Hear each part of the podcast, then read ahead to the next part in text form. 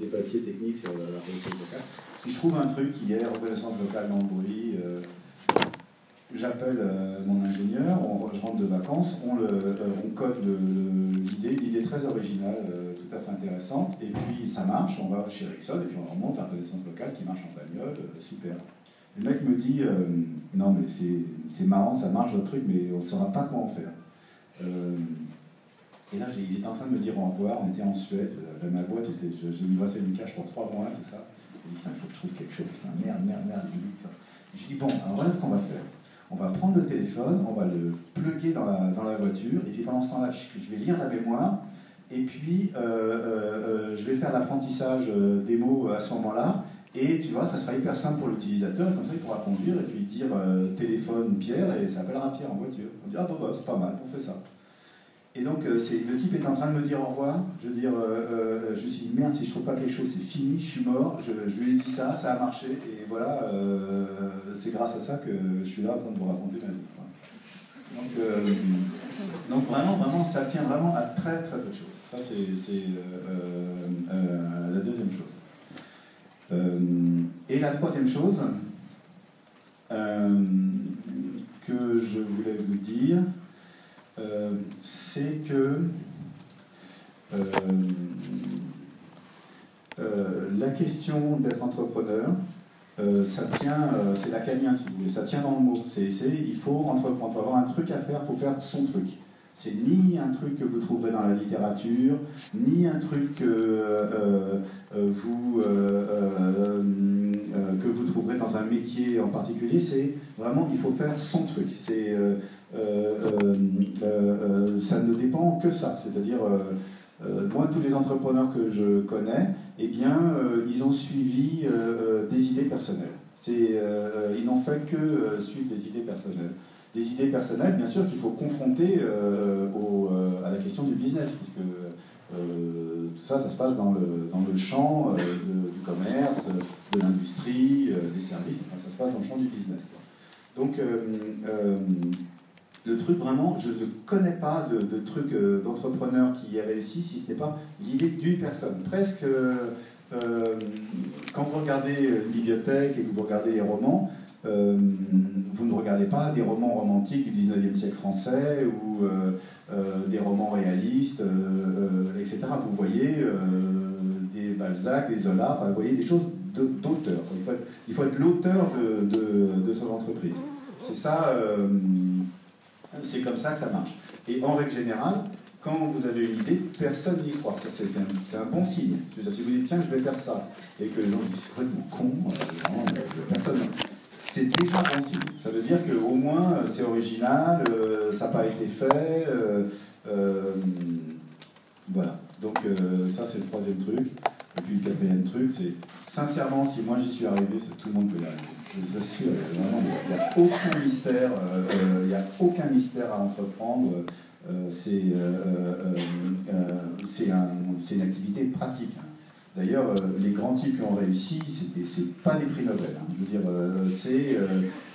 non, mais il faut savoir, quoi. hein. Comme aucun d'entre nous n'est prix Nobel, c'est quand même rare, si vous voulez. Je veux dire, c'est vraiment à la portée de tout le monde. Voilà, c'était. euh, Non, non, allez-y, euh, bombardez-moi de questions.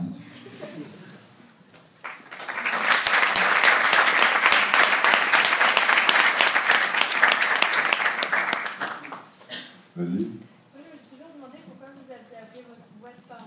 Ah bah, pour ça, parce que comme mon premier truc, c'était euh, la reconnaissance vocale, tu parles à la machine, elle te répond, et voilà, c'est un peu euh, comme le perroquet.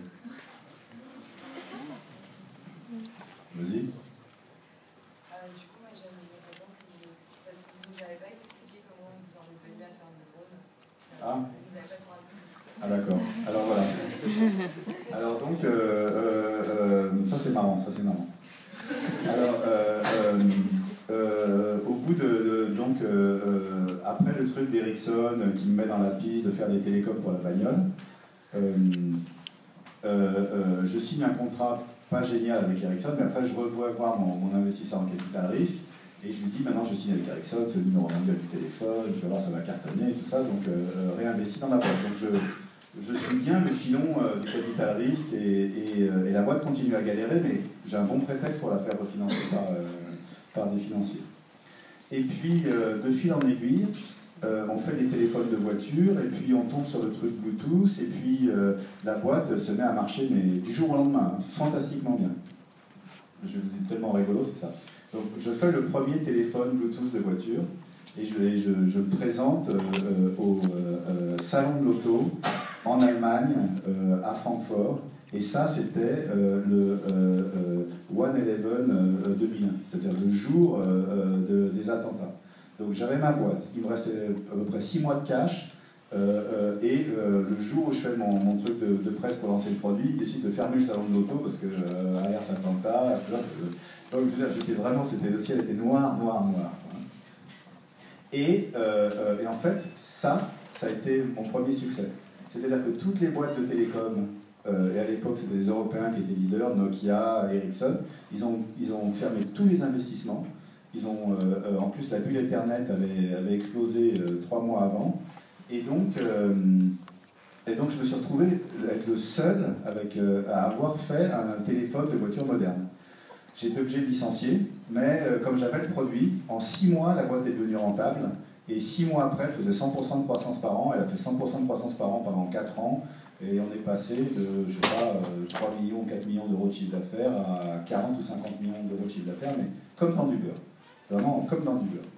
Et, euh, et donc, euh, euh, à ce moment-là, mon investisseur en capital risque m'appelle et dit Bah, c'est bien, maintenant ça marche, on va vendre la boîte.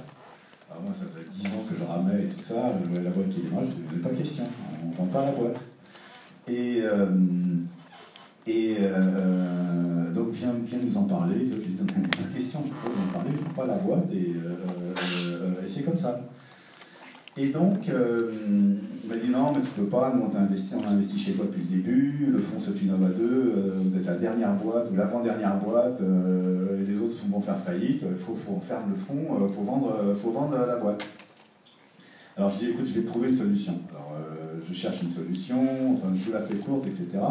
Et je trouve une solution, je trouve un, un autre fonds pour euh, racheter les parts de Sophie Nova, euh, euh, sans quoi ils font une connerie ils auraient mieux fait de les garder. Et, euh, et, euh, et ce fonds, euh, qui connaissait rien à la techno, voyait que la boîte était en croissance, etc., rachète les parts de Sophie Nova à l'époque pour 6 millions d'euros. Et moi je lui dis c'est simple, si vous achetez les parts pour 6 millions d'euros, ben, vous, vous réinvestissez aussi 6 millions d'euros dans la boîte et, et vous me donnez 6 millions d'euros de stock option. Sinon, je ne le ferai pas. Un bon deal bien, bien, bien négocié. Et donc il dit ok, c'est un bon deal, c'est un bon deal pour tout le monde. Donc il rachète les parts de Sophie Nova et je me retrouve avec 6 millions d'euros avec une boîte qui est en pleine croissance, qui fait des télécoms dans la voiture, 6 millions de cash dont j'avais pas besoin. Mais euh, tu sais, il faut prendre les, choses quand elles viennent. Il ne faut pas, faut pas, être trop intellectuel. euh, non, non, mais ça marche comme ça. Et donc je me dis, bon, de toute façon, euh, les, les- dans ce métier-là, les cycles sont très brutaux, très rapides, etc. Donc le téléphone en voiture, ça marche, il faut que je trouve autre chose. Et comme j'ai ces 6 millions, bah, je vais faire autre chose.